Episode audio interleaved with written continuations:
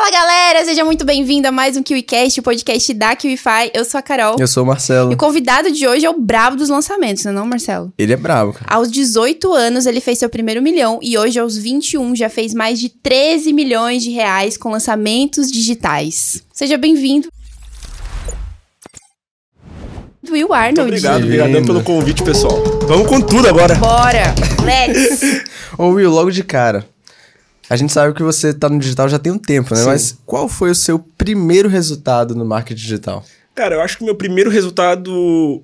Resultado em si, não tô dizendo resultados expressivos. Foi quando Certo. eu fazia bastante tráfego para negócio local. Porque Ok. foi ali o meu primeiro passo dentro do mercado digital. Então eu tinha meus 15, 16 anos. Eu fechei três contratos de mil reais cada um e eu trabalhava uma hora, uma hora e meia por semana. Então foi ali que meu olho brilhou com o mercado digital em si. Eu olhei, cara, eu tô trabalhando nada. Isso que na época não tinha nem curso, não tinha nada. Era o que eu aprendia no YouTube e fazendo. Uhum. Tô ganhando 3 mil num contrato de um ano cada um, então eu tenho garantido durante um ano 3 mil reais. Eu tô trabalhando uma hora e pouco por semana. E como é que você abordou essa galera? Cara, foi. Uma parte dessa galera foi em cursos que eu fui presenciais, de outras partes de desenvolvimento pessoal, de estudos e coisas assim. E eu fechei com essa galera, porque eu era um moleque muito novo. E eu tinha aquele desenrolo. Eu achava, cara, acho que a gente vai conseguir fazer isso no teu negócio, eu, quero, eu tô começando nisso, vamos fazer. E na época, ninguém fazia tráfego. Eu acho que tráfego local era tipo assim. Hoje ainda é um oceano azul, na Verdade. época, tipo, ninguém fazia. Então era muito fácil fechar. Então eu fechei esses três primeiros clientes e o negócio brilhou o olho. Mas o meu estado, primeiro resultado expressivo mesmo foi no final de 2018, quando eu fiz meus primeiros dois lançamentos ali. Aí sim foram, tipo, números expressivos que até me assustaram no começo. Quanto? Cara, a gente fez o primeiro lançamento, foi basicamente um lançamento e depois foi o outro em sequência. E me surpreenderam por quê? O que eu via, eu fui num evento que foi lá que eu conheci o mercado de lançamentos. E no palco, o cara botou um pessoal. Ah, sei quem fez 150 mil num dia.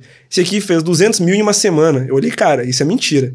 Mas ao mesmo tempo eu fiquei, pô, o cara não ia botar no palco uma galera falar isso, né? Eu pensei, não, vou estudar isso e vou testar. Eu fiz meus dois lançamentos, tatuagem e sedução.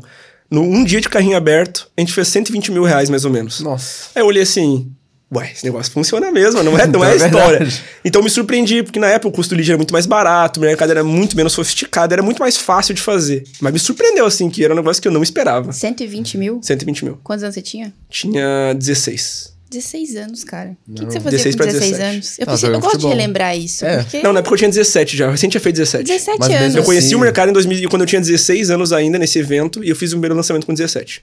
Ah, mas com 17 eu tava futebol, praticamente. Futebol videogame.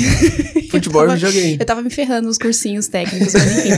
É, e é isso, cara. 16, 17 anos, 120 mil. Como é que foi isso pra você, pra sua família? E aí você percebeu que queria fazer isso Legal. pro resto da vida. Cara, uma coisa que, na verdade, que esse número de 120 mil reais não foi o que veio do meu bolso. Porque eu ganhava uma participação daquilo pra lançar outros especialistas. Pode Ah. Que basicamente esse é o meu modelo de negócio, é coprodução. Eu tenho meus produtos que me trazem uma boa rentabilidade, mas até hoje o meu foco é lançar outras pessoas, porque é isso que me brilha o olho. Acima de resultado financeiro, é isso que me dá paixão de fazer mesmo. Então foi muito louco, cara, entrar, tipo assim, pô, sei lá, 15, 20 mil reais pra um moleque que tava no terceiro ano do ensino médio, que talvez ia pra uma faculdade, que não sabia nem que curso eu queria fazer ainda. então, pros meus pais foi uma coisa muito interessante, porque eles não entendiam o que eu tava fazendo. Então, pra eles entenderem, o que, que eu fiz? O primeiro evento presencial que tive, os primeiros eventos presenciais que teve, eu levei meu pai pra conhecer. Legal, boa Então, estratégia. E meu pai é desenroladão, é tipo assim. Fica a dica aí, hein? É desenroladão. Aí ele começou a conhecer a galera e gostou desse mercado também. Então ele começou a apoiar muito nisso, ele e minha mãe, porque eles começaram a entender naquele jeito, assim, por cima o que que era. Então foi muito legal, eles acompanharam essa jornada de eu começar do zero, de eu ter problemas, de fazer o negócio dar certo aos poucos e começar a alavancar os resultados. Então você não teve dificuldades assim com a família em relação a tipo, ah, tô ganhando dinheiro, não quero fazer mais nada, quero fazer só isso? Eu tive uma dificuldade. Qual? Qual? Meus pais queriam muito que eu fizesse faculdade. Hum, e Aí aí? aquela pressão, faz faculdade? Beleza. Entrei, nem pra fazer, adivinha o curso que era. Quer que vocês adivinhem? Administração. Administração de empresas, obviamente. Eu fiz um semestre. E mas aí? eu não fiz um semestre. Porque eu pagava colega meu pra fazer trabalho. Aí eu na aula, mano, eu tenho uma imagem clara na minha mente, eu com o notebook. E com uma outra telinha pequenininha do celular, olhando o jogo da Champions League, olhando futebol. E fazendo lançamento, trabalhando ali na aula. Sim. Então chegou um ponto que basicamente eu mudei minha cabeça porque eu vi que aonde a faculdade estava me levando não era onde eu queria chegar, não era o objetivo. Trabalhando, claro, nesse sentido financeiro da parada. Por exemplo, os professores ganhavam menos que eu ganhava na época. Então, claro, estou deixando claro que era no sentido financeiro, Sim, financeiramente sim. falando, que era um objetivo naquele momento, que era onde eu estava inserido. Então, eu tive que convencer meus pais que eu queria sair da faculdade. Não, tu não vai sair, não sai, tem que continuar, aquela pressão de família. Aí eu disse, não, não vou continuar. Ah, então tá bom. Depois de um tempo eu comecei a ganhar mais dinheiro.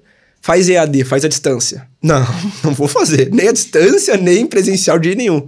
Aí chegou uma época que eu tava ganhando uma grana muito boa. Tipo mas, que era uma grana muito boa. Cara, na época eu tava ganhando uns 30, 35 mil reais por mês. Com 18 anos. Eu tinha 17, 17 anos ainda. Nossa, é muito bom mesmo. Então, assim, era um negócio que era muito surreal. E meus amigos estavam naquele negócio fazendo cursinho pra faculdade. Aí eu convenci eles, não, eu vou sair. Então, um dia mais legal pra mim foi o dia que eu cheguei na faculdade assim, ó, quero trancar o curso. Oh. E aí eu tranquei e depois segui minha, minha carreira focada 100% no lançamento. Quanto tempo você chegou a fazer de Um semestre. um semestre? E Seus minha pais- nota foi boa, inclusive. Você era bom aluno, então. Não, Quer meus colegas eram. seus alu- É, isso. Seus pais sabem que você pagou isso, seus Sabe, sabe? Eu já falei isso pra eles. Ah. Oh, mas voltando mais atrás nessa sua história, a gente viu que com 11 pra 12 anos você tava de hacker. É. E aí, aos 18, você tava faturando o primeiro milhão e hoje já são múltiplos milhões. Sim. Então, que história é essa de você lá atrás ser hacker, cara? Cara, basicamente eu era um moleque que era viciado em ficar jogando videogame. Tá. Então, só que chegou um ponto que videogame encheu o saco. Eu não queria mais ficar jogando videogame. E aí, o que, que o moleque vai fazer? Pensar no YouTube em qualquer parada. Porque eu sou aquele cara que até hoje sou viciado em YouTube. Eu também. É a rede social que eu mais uso é o YouTube. É, tipo assim, na minha casa, as televisões servem pra olhar YouTube. Perfeito. Ponto final. é tipo assim, eu tenho até uma briga com minha namorada que ela gosta de olhar série. Eu não gosto de olhar série, eu gosto de olhar YouTube. Então Você é não tipo. gosta de nenhuma série? Poucas. Porque eu não Quais? consigo. Tipo eu gosto de olhar quê? Documentário. Quais documentários você curtiu mais? Cara, um que pra mim que foi muito interessante, porque assim, eu não olho documentário pelo conteúdo dele somente, eu gosto pela toda a forma que é construído, é o explicando da Netflix. Sim, cara. o jeito que eles essa- constroem os gráficos, a forma que eles Exato. constroem aquilo, pra mim, assim, é uns documentários. gosto pra caramba claro, em também. termos de história, tem outros documentários que eu prefiro, mas eu acho que o explicando num conceito geral foi muito bem formulado. Você Então- viu explicando a mente? Sim. Você viu todos, Eu né? vi todos. Ah. eu vi todos. Vol- vol- volta agora na, Eu sua... voltando pro- pra história do hacker. É legal. Eu entrei, basicamente, cara, não tinha muito o que fazer, fui pesquisar coisa no YouTube. Aí eu não sei como, eu não lembro o exato momento que eu caí no negócio do hacking. Aí eu comecei a estudar, porque qual que era na minha cabeça o negócio? Era o desafio. Sim. Pô, tem, é que nem tem uma parede, atravessa a parede. É tipo isso, entendeu? Só que tu não precisa quebrar a parede, tu vai, tem outras formas de tu ir atrás disso. Aí eu fui estudando, fui mexendo com isso, eu comecei a derrubar site, servidor, e era tudo por pura resenha, tipo, pô, moleque 12, 13 anos ali, mano, o que eu vou fazer? Eu ficava calhando, entendeu? Era por zoeira total. E só que isso me deu muita base pro que eu faço hoje. Porque eu comecei, eu acabei entrando no mercado de programação, entendendo de programação. Hoje eu sei um pouquinho o programador precisa, eu entendo de banco de dados, servidor, de rede. Então isso me deu uma boa base porque eu faço hoje. Por exemplo, infraestrutura, principalmente do meu negócio, que é muito importante. Porque um lançamento para todo mundo que participa no mercado digital, seja afiliado, especialista, o que seja, PLR, não importa. Tu precisa ter uma boa infraestrutura para receber o público. Sim. Tem que ter um servidor que vai aguentar, tem que ter um site bem feito. Então, isso me deu uma boa base, porque eu acabei tendo uma noção geral, tipo, de, da parte bastidora da internet, que é a infraestrutura no geral. Então, foi para mim foi muito positivo. E era um negócio que era pu- pura brincadeira de Tá, e moleque qual mesmo. foi o primeiro rolê aí que você derrubou como hacker? Cara, eu não lembro, mas eu Lavando sei que... roupas sujas aqui. ó. Eu acho que eu nunca falei pra Podcast. ninguém, mas eu apareci no jornal da minha cidade já. Sério? É. Por ser hacker? Exato. Mas o que, que você tinha Mas ninguém sabe. Não, não posso falar porque ninguém sabe. Não, agora Essa aí, ó. Ah, como É que as pessoas não sabem o que que era, mas eu já apareci no jornal e tudo mais. Foi muito Sério? legal, cara. Foi muito interessante. Porque eu cheguei na minha mãe... O momento que eu contei pra eles foi muito legal. O jeito que eu contei, porque foi de madrugada. Aí eu contei de tarde minha mãe, mas foi um jeito que eu muito legal. Eu cheguei e minha mãe assim... Mãe, a gente já apareceu no jornal alguma vez? Ah, acho que já, quando fui não sei o que, num evento e tal. Eu apareci hoje. Entendeu? Tipo assim, foi muito engraçado a forma que eu contei pra ela, a forma que ela... Foi muito... Cara, eu era um moleque, tipo assim, inconsequente total, sabe? Mas você não Caramba. apareceu por estar fazendo coisa errada. Não, não, não fui eu que apareci. Foi o que eu fiz, mas ninguém sabia quem era por Ah, meu trás. Deus, Entendeu? olha isso. Foi pesado? Foi... Não, nada. Não. Só uma brincadeira que eu botei no site lá pra zoar e tal. Não, mas assim, e quando é que você. Quando é que o marketing digital se apresentou a você? Porque você era ha- começou como hacker muito jovem, mas você também entrou no marketing digital muito Uhum. Sim. jovem. Então quando é que teve essa, entre aspas, uma transição de carreira aí? Cara, quando eu fiz esse primeiro curso, eu realmente, tipo assim, consegui captar esses clientes pra negócio local. Então eu não sabia muito bem como funcionava ainda. Tipo assim, como foi a parada?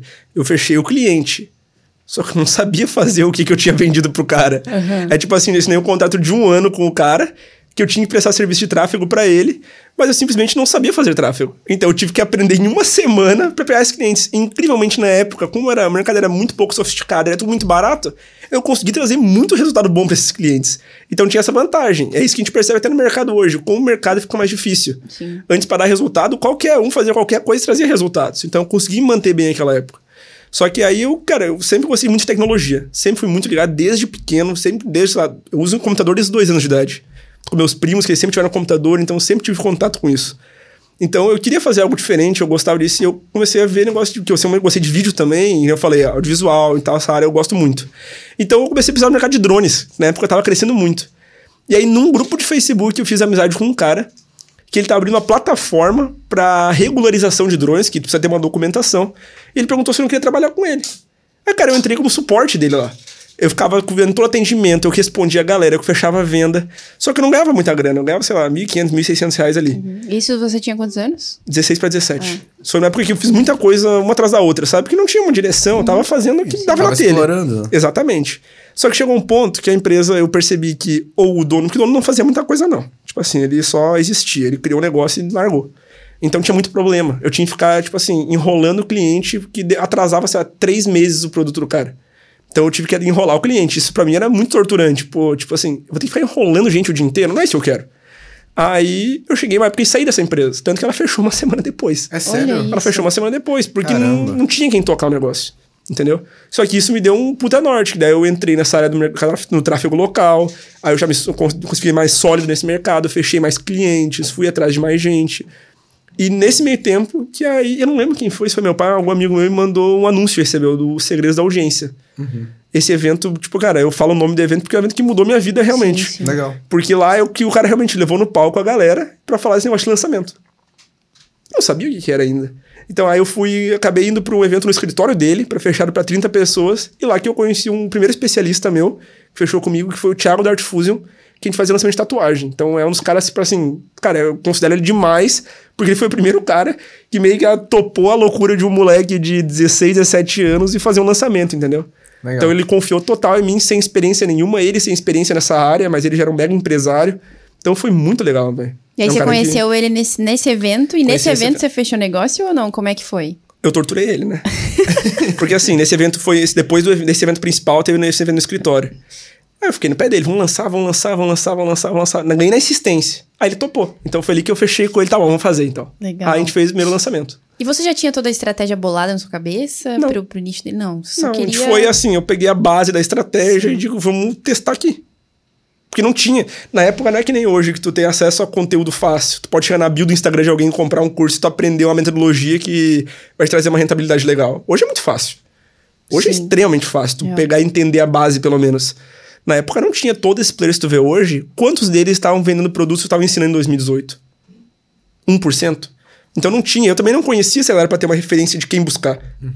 O que eu tinha de referência era o que tinha no YouTube. Entendeu?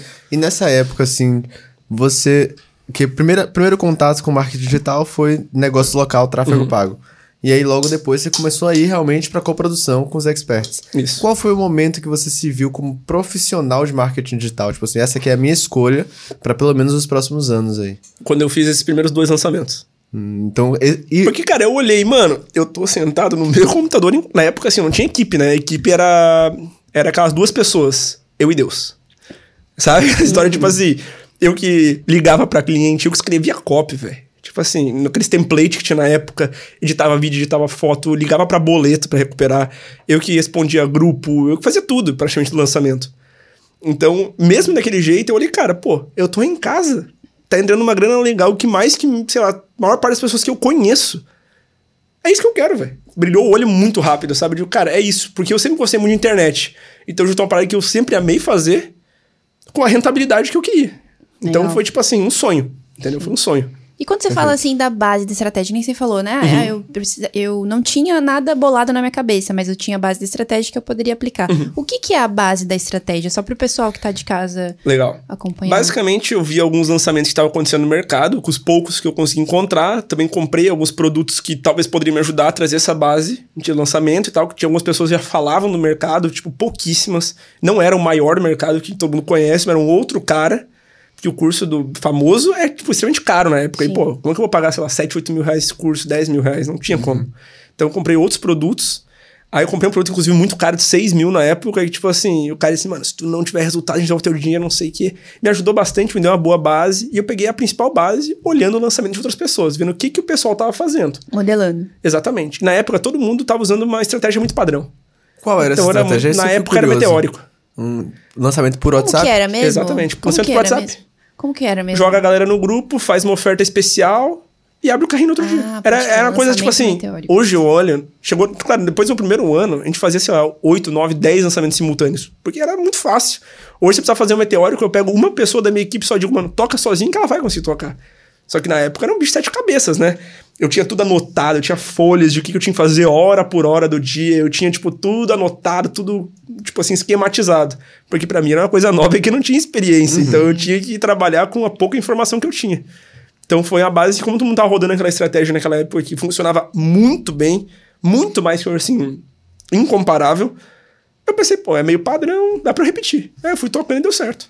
Olha como é louco isso, né? O pensamento pra começar algo novo que você não sabe é simples. É verdade. É só, ah, tá todo mundo fazendo, vou repetir. Vou replicar. E a gente ouve isso no digital o tempo todo, né? Só quem copia acaba dando certo. Ninguém quer dizer, ah, eu copio, mas se você pega ali a base, faz os ajustes pra deixar seu e Exato. joga, funciona. Exato. Cara, porque tudo é referencial. O negócio que eu ouvi do meu amigo Davi Braga, esses dias eu vi um story dele falando que ninguém cria, o teu cérebro ele não é preparado pra criar coisas. Primeira coisa, teu cérebro ele não é preparado pra criar coisas do zero. Então é feito pra juntar fator A, fator B igual a fator C. É isso, tu não tá, tu- ninguém nasceu criando coisa. Tu acha que criou essa lata? Na verdade, alguém juntou alguma coisa com outra e viu que dava a lata. Entendeu? Então, esse é o negócio. É tu entender que juntando um fator que dá certo com outro fator que faz sentido, tu pode criar uma terceira coisa que também faça mais sentido ainda. Tudo é assim. Tudo. O que, que tu vê? Um microfone. O cara juntou alguma coisa com outra e deu um microfone, entendeu? Então, essa é a ideia. É tu entender que as coisas não é criar do zero. É tu juntar coisas que funcionam e criar outra melhor ainda. Entendeu? Potencializar duas coisas que já funcionam. Sim, sim. Uma coisa que a gente observa aqui é que existem. A cada ano existe um modelo de estratégia que funciona e um nicho de produtos que tá vendendo bastante. Então você falou que em 2018, lançamento meteórico era o que tava todo mundo fazendo. Se você pudesse assim dizer, se você lembrar, o que que tava acontecendo em 2019, 2020, 2021, o que que tá rolando agora no marketing digital que tá funcionando de estratégia? Legal. É que, cara, eu não vejo muito como uma estratégia. Eu vejo como uma linha de raciocínio. Porque Ok. estratégia por estratégia pode ser que funcione para um nicho, tem estratégias melhores para outros. Por exemplo, estratégia de PLR não funciona no meu negócio e como no meu negócio talvez não funcione. Então tu tem que. Acho que isso que é uma coisa que mudou na minha cabeça. Durante muito tempo eu fui essa coisa que muita gente que tá começando no mercado tem essa pira. Qual que é a estratégia? Cara. Por exemplo, mercado de lançamento não adianta ter a melhor estratégia se eu tenho um especialista que não é comprometido, que não tem um produto que dá resultado. Não adianta. Se tu tem um especialista que ele é muito bom e tem um produto que realmente é muito bom, cara, tu pode fazer a pior estratégia que vai dar certo também, entendeu? Então tu tem que juntar coisas que realmente façam sentido. Não adianta ser um cara, um especialista muito gigante, que nem a gente já vê, provavelmente vocês também já viram muito acontecer, especialistas gigantes e um produto muito ruim, a conta não fecha. Também é o contrário, o cara tem um produto muito bom, mas sem um especialista ruim. Não adianta. Então, tu ter uma conjunção de fatores é melhor do que ter uma boa estratégia em si. A estratégia é só o norte pra te juntar essas boas coisas e ter um resultado final, entendeu? Mas Legal. assim, ó, do ponto de vista do coprodutor, Uhum. e aí você me, me, me traga a sua visão de especialista na, na área. Tá. É, quando você vai procurar um, um- ou não sei se você capta estrategistas, né, experts Uhum. Sim. para lançar. O que- esse- essa, essa pessoa precisa ter esses fatores ou é possível, sei lá, pegar um expert fraco com um produto muito bom ou um produto muito bom com um expert fraco e fazer funcionar, fazer dar certo? Dá pra fazer. Só que realmente aquele negócio, a pessoa precisa estar disposta a fazer. Isso é mais sobre pessoas mesmo. Se eu quiser treinar uma pessoa a jogar futebol, sendo que a pessoa nunca chutou a bola na vida, eu consigo ensinar ela a fazer. Só que a pessoa precisa estar disposta a fazer. O que grande parte hoje dos especialistas no mercado é que criam muitos especialistas buscando só dinheiro. Pouco, hoje tem muita gente que não é só especialista porque quer ensinar o seu conteúdo, quer passar essa mensagem. Tem gente que virou especialista porque dominava o assunto e só quer ganhar dinheiro.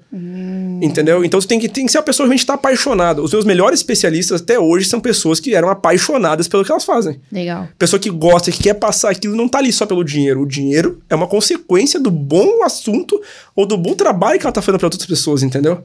É uma consequência. Se tu prestar um bom trabalho, tu entregar um bom conteúdo para as pessoas e agregar alguma coisa, tu vai ser remunerado de uma forma ou outra. Só que o problema é quando tu busca um especialista é que ele só quer o dinheiro. Que ele vai esquecer que existe um passo antes, que é construir uma audiência, que é ajudar as pessoas. Processo, que é... né? Exatamente. As pessoas esquecem esse processo. Elas estão pensando assim, quanto que eu vou faturar com essa brincadeira?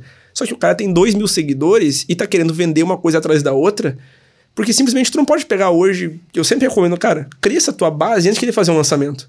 É muito mais fácil tu alavancar um pouco a tua base e depois fazer um lançamento e tu crescer muito mais longo prazo do que tu criar um Instagram com 400 seguidores e já querer ficar lançando. A chance de dar certo é infinitamente menor. Porque tu não respeitou o famoso processo. Uhum. É degrau por degrau. Se uma hora tu pular um degrau, aquele degrau vai te fazer falta um dia. Real. Entendeu? Isso é uma coisa que eu prego muito em todos os aspectos. Até na construção, organização de empresa, contratação de pessoas. Tu precisa respeitar o processo. Entendeu? Não quer chegar na Fórmula 1 aprendendo a dirigir lá. Faz Pra chegar na Fórmula 1, tu já tem que estar dirigindo há muito tempo. Tem que passar pela Fórmula 2, passar por todo o caminho, a galera começa no kart, pra depois chegar na Fórmula 1. Só que se o cara pula um desses passos, vai faltar essa base, vai faltar essa bagagem que ele precisa pra ter esse resultado que ele busca, entendeu? E então hoje tu em precisa ter isso. Hoje em dia, como é que funciona? As pessoas chegam até você, sua empresa, Uhum. olha, eu quero lançar, eu tenho um produto. Como é que faz esse alinhamento? Olha, eu tenho esse produto. Vamos, vamos imaginar que eu sou um expert aqui, eu tenho esse produto, vou falar, Will, eu, eu queria muito ganhar dinheiro com isso aqui, você Uhum. pode me ajudar? Como é que é essa, essa comunicação? Hoje a gente é muito fechado. Tá? Assim, uma coisa que eu planto muito é que no mercado também, como ficou mais profissional, as pessoas têm que entender que antes falava que existia o lançamento pente rala. Eu chego faço o lançamento teu próximo. Isso não sustenta no longo prazo. Os maiores players que faziam isso hoje sumiram do mercado. E é isso que a gente percebe cada vez mais acontecer. Porque tu não pode trabalhar no, modelo de prestação de serviço. Não é isso que constrói um negócio. Porque quem presta serviço vai virar um negócio de prestação de serviço. Eu não, eu trabalho com especialistas que eu tenho o objetivo ou já sou sócio. Legal. Meu objetivo é construir uma empresa de longo prazo. Por quê? Porque tem ações que eu vou fazer no meu produto, por exemplo, no lançamento, que se eu usá-las agora, eu posso queimar meu produto para frente. Isso pode deixar que caia muito a minha rentabilidade. Então é melhor eu usar essa cartada depois, no momento certo, diminuir o resultado agora para ganhar mais depois. Só que se tu não tem essa visão de longo prazo, tu vai fazer o quê? Tu vai querer usar todas as cartadas agora para ganhar mais.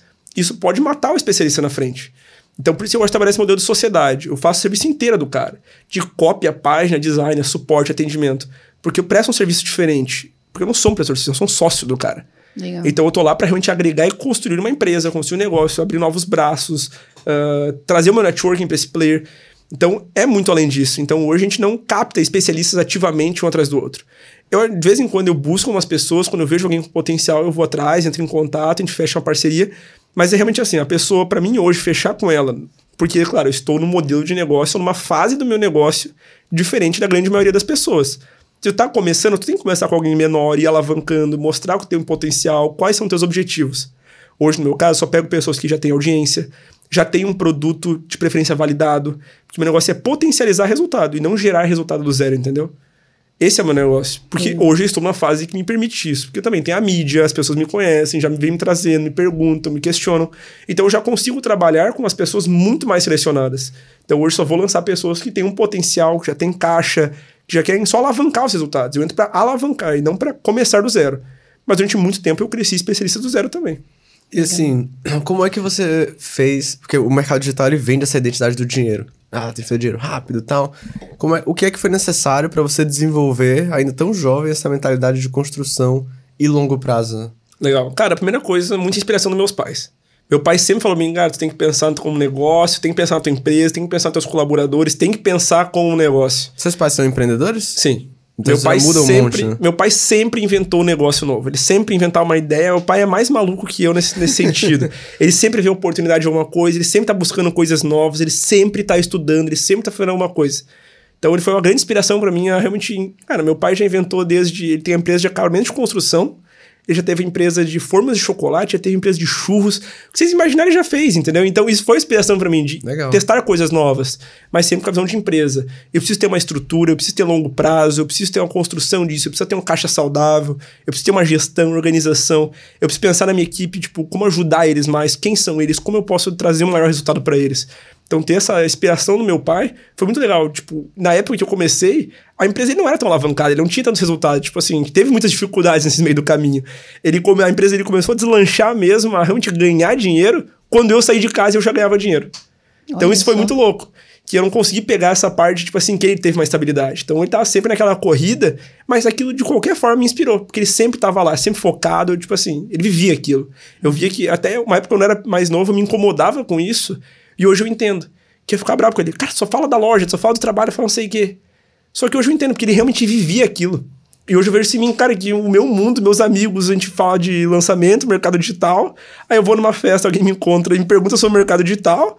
E é uma coisa que eu adoro ficar sentado e falando horas sobre isso, entendeu? Vem no podcast fala sobre lançamento digital. a gente tava conversando isso. no background. Qual é o seu lazer? Trabalhar. Exatamente isso. Então, eu, hoje eu entendo o lado dele, sabe? Sim. E isso pra mim foi muita inspiração. Legal demais. Voltando um pouco naquele assunto que você tá falando, que você falou de ir atrás de alguns players que têm potencial, o que que, o, o que, que você vê de potencial? O que, que é um potencial player para você? Legal. Primeira coisa, uma pessoa hoje, falando pro meu modelo de... Tu quer falar aqui de meu modelo de negócio ou para as pessoas no geral? Para o seu modelo de negócio. Para o meu modelo de negócio. É uma pessoa que já tem uma audiência considerável. Eu não uhum. vou dizer quanto que é, porque não tem um número. É muito uma análise de tu entender se a pessoa tem engajamento, se a pessoa é comprometida, ou seja, eu vou olhar a consistência. A pessoa que posta coisa constante, ela vive aquilo que ela posta. Eu nunca vou chegar num cara, por exemplo, gostei do Marcelo, eu quero lançar ele. Eu não vou chegar para dizer, Marcelo, vamos lançar? Não, eu vou seguir ele, eu vou começar a acompanhar. Eu, eu tenho um processo para isso, que basicamente eu vou começar a acompanhar ele, eu vou analisar esses pontos. Cara, o cara tem audiência, como que é a audiência dela, o quão qualificada ela é, o quão engajada ela é, o quão ela é certa com o nicho que ela vende. Não adianta nada o cara tá lá, tem 100 mil seguidores, tá vendendo marketing digital, mas na hora que as pessoas querem é CLT. Não, tem que estar tá correlacionado. Uhum. Se o cara tem consistência, se o cara é sincero, se o cara é responsável, eu vou analisando isso. E a partir daí eu entro uma linha, que é a abordagem de especialista. O que, que eu faço? Não adianta eu chegar na pessoa e abordar. Tu não consegue chamar alguém na rua e dizer assim, ó, compra essa lata. Tu tem que tirar uma conexão com a pessoa. Então eu respondo stories, eu começo a interagir com a pessoa, mas nada é robótico. Uma coisa que eu vejo em comum, que eu tenho com ela, eu vou responder, começo a trocar ideia. Legal. Aí, em certo ponto, com a ideia desenvolvendo, aí sim eu faço, cara, faço lançamento, sei que, vamos fazer uma reunião? Aí eu chamo ele de uma reunião, a partir dali a gente vai desenvolvendo uma negociação em si, que aí de fato que eu faço abordagem. Primeiro é a conexão e depois é a abordagem. Não adianta eu chegar pro cara e oferecer trabalho direto, fica chato. Sim. Eu primeiro tenho que dar uma conexão verdadeira com a pessoa, entendeu? Até porque você não vai gerar credibilidade pra pessoa que nunca nem te viu, você tá ali oferecendo o produto e serviço. Né? Exatamente né? isso. Ainda mais é uma coisa que a pessoa está confiando grande parte do negócio dela. Sim. Ela vai estar tá abrindo números, abrindo acesso às contas dela, acesso a tudo. Eu vou ter literalmente. As pessoas que eu lanço é uma responsabilidade muito grande. A galera do mercado de lançamento tem muita gente que não leva a sério, mas é uma responsabilidade grandíssima. Tu tem acesso a tudo a vida da pessoa. Eu tenho acesso ao e-mail, tenho acesso ao Instagram, tenho acesso a tudo. Eu posso acabar com a vida da pessoa se eu fizer, um se eu fizer alguma coisa errada. Eu posso tentar acabar com a vida de alguém. Então tem que ter essa responsabilidade, porque é um trabalho sério que eu não, não. Sim. Porque não, não estou trabalhando, por exemplo, com um perpétuo que não tem um especialista que, se der um problema, não vai sujar a imagem de alguém direto. Eu tenho tudo que eu faço é ligado diretamente à imagem de uma pessoa que a maior parte das vezes levou a vida inteira para construir aquilo. Então eu tenho uma responsabilidade maior ainda porque eu tenho que honrar toda a jornada da pessoa e não acabar com ela, entendeu? Legal. Teve um ponto que você trouxe ontem, quando a gente foi te buscar, Will, que marcou muito minha cabeça, uhum. que você falou assim, eu nunca tinha ouvido uma pessoa falar disso até então, no marketing digital, que ele falou, cara, os players de hoje, eles não fazem um diagnóstico do que tá dando errado. Eles só olham o que tá funcionando e replicam, mas eles não entendem o negócio de verdade. Eu vi que você já tem uma visão muito empresarial, uhum. assim, de, dessa questão de processos e tudo mais. Então, que tipo de diagnóstico você aplica, por exemplo, depois de um lançamento? O que é que você olha que ah, deu certo, deu errado para poder pivotar ali a ideia? Cara, eu paguei muita consultoria, muita mentoria, entrei em muito mastermind. E uma coisa que eu identifiquei em comum, um amigo meu me deu esse toque uma vez, eu comecei a reparar e cheguei a essa conclusão. Que as pessoas não precisam simplesmente saber o que fazer. É mais importante, às vezes, eu saber o que não fazer ou o que fazer. E isso está muito ligado ao diagnóstico. O que, que meu negócio está funcionando? Por que, que está acontecendo? Por que, que pô, beleza, que, uh, sei lá, um exemplo, uma página caiu. Por que a página caiu? Porque o servidor não aguentou. Tá, mas a gente sabia que ia ter esse volume de tráfego. Então, quem foi? Por que, que a gente não analisou e sabia que teria esse problema? Então, tu analisar o porquê das coisas que deram errado é muito mais importante tu entender o porquê das coisas deram certas.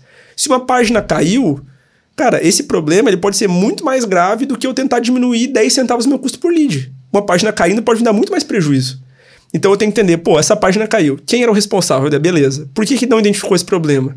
Ah, não sabia que ter tanto volume de tráfego. Pô, mas a gente tinha 100 mil leads. A gente sabia que pelo menos 20 mil pessoas iam entrar simultâneo na página, por exemplo. Ah, não lembrei. Então, por quê?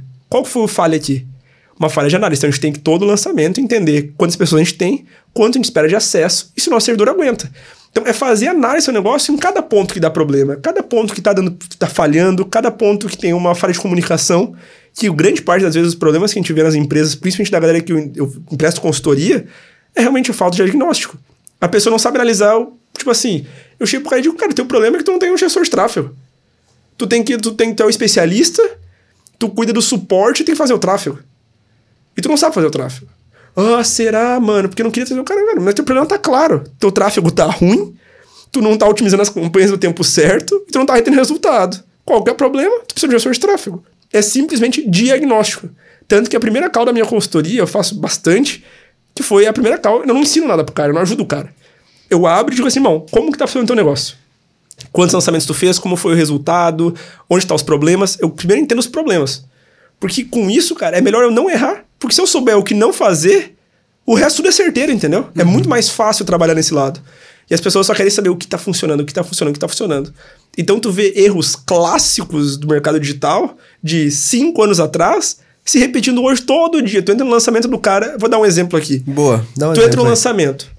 Ah, Tem lá o CPL do lançamento. Tem uma hora de CPL. Cara, o CPL tá no YouTube monetizando. O CPL, pra galera que não entende, não é conhece. o conteúdo pré-lançamento. Quando a gente tem um lançamento, a gente faz uma série de vídeos ou lives onde a gente tenta trazer o público junto ao especialista para entender o conteúdo, mostrar uma grande oportunidade, que aquilo ali realmente é uma oportunidade para solucionar a dor que ela tem. E aí sim, no final, a gente faz uma venda. Então, a gente são três CPLs, por exemplo, um modelo clássico. Existem dezenas de modelos de trabalhar. O modelo clássico são três CPLs, que é o conteúdo pré-lançamento. Então, por exemplo, cara, esse vídeo ele não pode estar no YouTube. Por quê? Se tá no YouTube, tu vai ter, que nem no caso, ele monetizou ainda. Então, além de ter um vídeo de uma hora, que é muito longo pro nicho dele, porque mesmo tem, também tem que entender seu nicho, tem nicho que tem que fazer um vídeo de uma hora e meia. Tem outros que 10 minutos o pessoal já enche o saco. Então tem uma. Tem que entender teu público. Aí a cara tá no YouTube. Quando termina o vídeo, qual o que, que acontece com o vídeo? Mesmo na tua página. Sugestões. Sugestões é puxar o algoritmo do cara e vai mostrar o quê? Teu concorrente. Então é uma coisa que você não pode ter. São pequenos errinhos clássicos que as pessoas às vezes analisam só o que tá funcionando e esquecem de analisar o que não fazer, entendeu?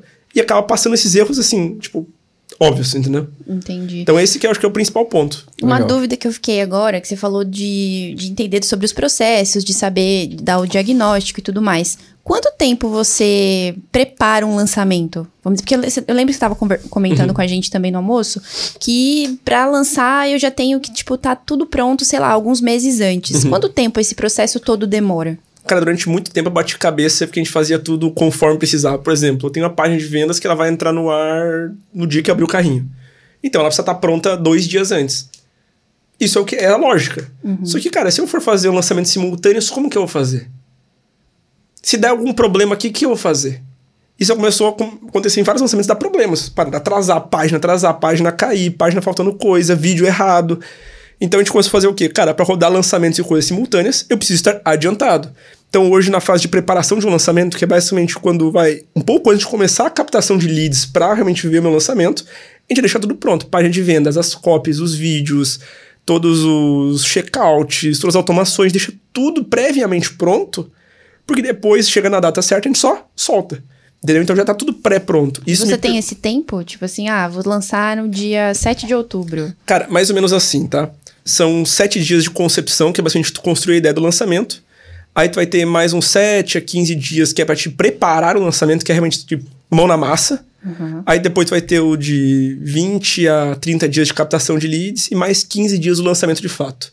Essa é uma linha lógica mais ou menos que a gente usa. Legal. Então são sete dias para concepção, que é para entender a ideia, bater martelo com todo mundo, porque tem um especialista. Então eu construo toda a narrativa, toda a ideia e tenho a aprovação dele. Porque o especialista entende do nicho dele. Então, por exemplo, tem um lançamento que a especialista chegou e falou: Cara, essa data aqui as pessoas não vão comprar porque elas vão ter gastado com isso, e aquilo. E a gente lançou. E não deu legal. A gente não ficou no prejuízo, mas não foi um lançamento legal, porque realmente a gente não ouviu ela. Então, por exemplo, vou fazer um lançamento em setembro. Qual que é a melhor data? Cara, essa data aqui as pessoas vão estar fazendo isso, não vai dar. Essa aqui é boa. Então a gente vai lançar nessa data. Então precisa ter a visão do especialista. Porque não adianta nada eu fazer uma estratégia que pra mim é genial, montar tudo, e o especialista não acreditar. Sim. Porque ele precisa acreditar, porque ele precisa botar a energia dele, mano. Ele precisa estar motivado, ele precisa estar querendo fazer aquilo. Então ele precisa acreditar. Então, pra ele acreditar, eu preciso apresentar aquilo pra ele, pegar avaliação, fazer alterações.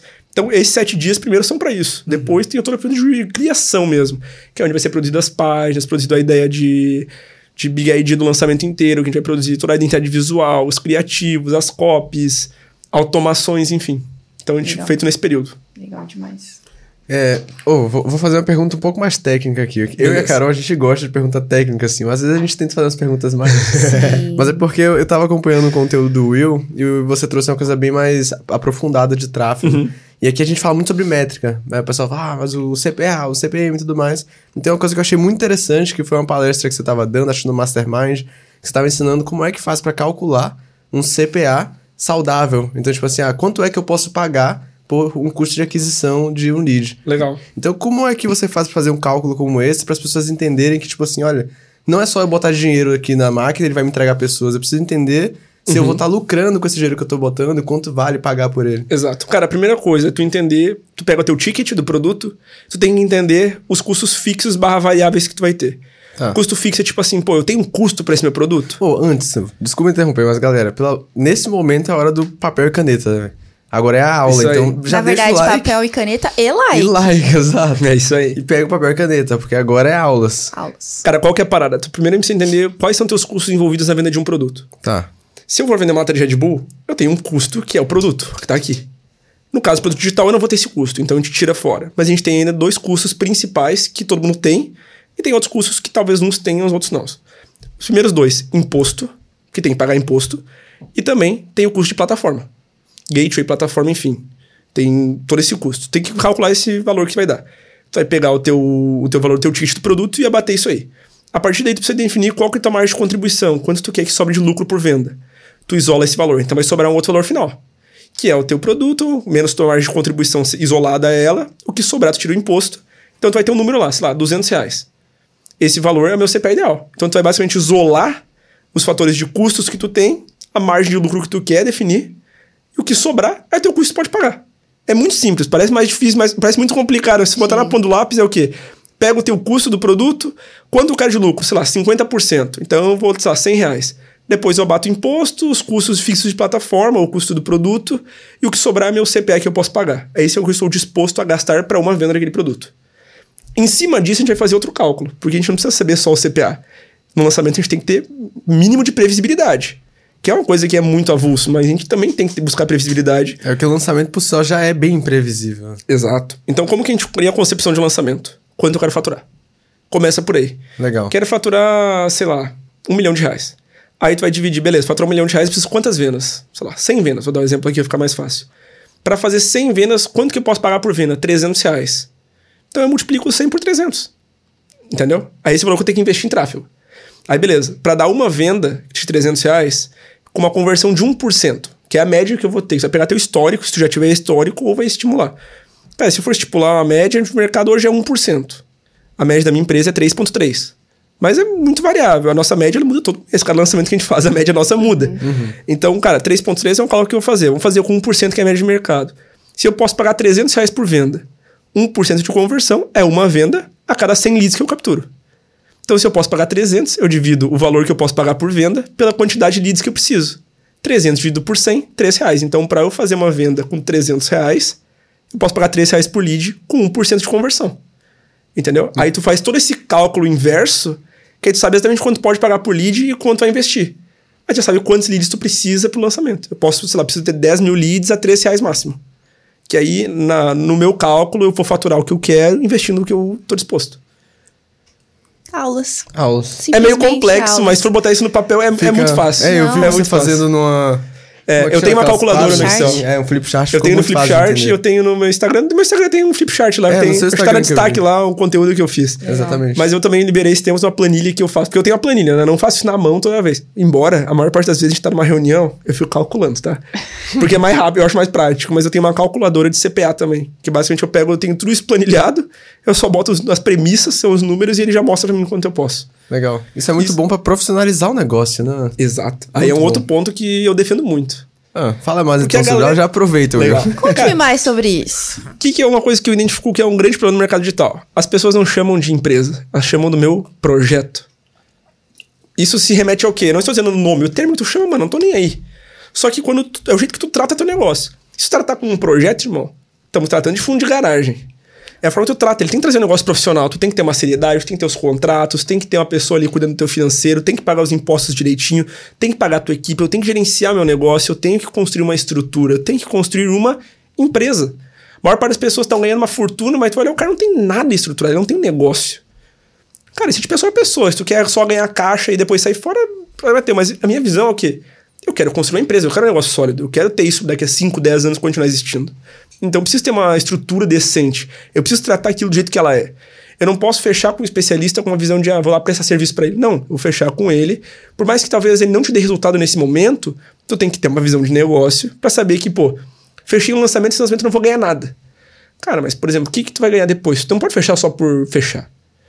pô, esse cara não vai me dar resultado, mas com o tempo eu posso pegar essa bagagem e fazer as coisas, beleza. Então, ter essa noção do negócio, que nem todo negócio tu faz só para ganhar.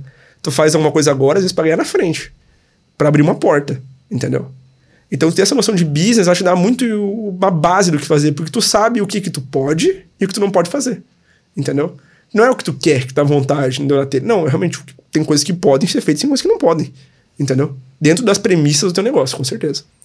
Legal. Muito maduro, né, Carol? Eu tô impressionada. Eu, inclusive, eu ia falar uma coisa que não tem nada a ver com o que você tá falando. Claro, um pouco de déficit de atenção, sim. Mas agora eu lembrei que você era. Você começou como hacker, né? Uhum. Muito antes lá, voltando da sua história. Por que a administração e não foi para um curso de TI na faculdade? Você nunca Verdade. pensou em fazer nada? Eu já pensei, cara. Só que nesse mercado do hacking, enquanto tava mexendo nisso, eu percebi que, cara. Você aprendia sozinho. A minha vida não era aquilo ali. Ah, eu sou um cara muito ah, comunicativo. Legal. Eu gosto de pessoas. Realmente, é exatamente eu isso. Eu gosto de pessoas, eu adoro. Vocês devem ter percebido que esses dois Sim. dias que a gente tá junto, eu devo ter falado, tipo assim, o tempo todo. Sim. Eu fico falando o tempo todo, eu preciso estar o tempo todo conversando. Entendeu? Eu não consigo, tipo assim, estar lá o dia inteiro programando. Ou... Eu gosto de pessoas. Tanto que a minha principal função na empresa hoje é relacionamento comercial. Eu tô sempre viajando, mas, tipo assim, uma coisa que até me incomoda. Aquele senso interior, aquela, aquele trauma, assim, sabe? Tipo, pô, será que a minha equipe não tá achando que eu tô muito folgado, que eu tô só viajando? Ah, você, você rola eu tinha isso? isso. Hoje eu não tenho mais. Hoje eu já quebrei isso também. Como tipo é que assim, você fez pra quebrar cara, isso? troquei muita ideia com meu pai, com grandes amigos meus, com muitos mentores meus. Cara, cara, disseram assim, mano, se tu parar de viajar e parar de fazer essa parada, tua empresa morre. Sim. É isso que faz diferença no teu negócio, é isso que faz o negócio crescer, é isso que te trouxe onde tu tá. Tu é o cara do comercial. A minha parada é essa, é viajar, encontrar gente, trocar ideia, pegar um insight, arrumar novos negócios, mostrar... É um exemplo a Apple, por exemplo. O cara que era o bastidor, que era o cara que tava ali dentro da Apple construindo o produto, não era Steve Jobs. Era outro Steve, era Steve Wozniak.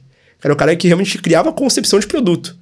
Steve Jobs era quem? Era a cara do negócio, ele era o comercial, ele era o rosto, ele era a mídia daquilo ali. É isso que fez a Apple crescer. Então tem que ter uma pessoa. Ela não é mais importante que outra, de forma nenhuma. Cada um tem sua importância no negócio. Mas se eu não paro de viajar, por exemplo, cara, para de entrar gente nova, para de entrar mídia, para de entrar contato, eu paro de pegar insights. Então é muito importante eu estar tá fazendo esse comercial.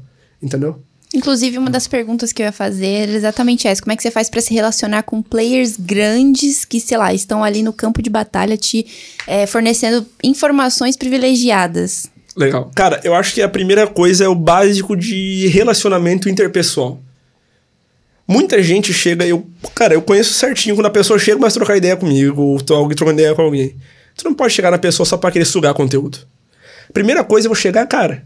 Eu cheguei para vocês, quantas perguntas eu fiz para vocês nesses últimos dias? Foram algumas, né? Algumas. Em comparação a quantas que eu falei?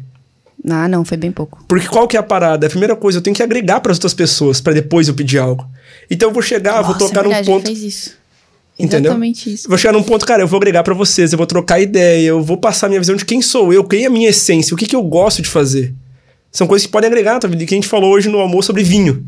Aí eu entrei explicando uma experiência que eu tenho sobre vinhos. Sim.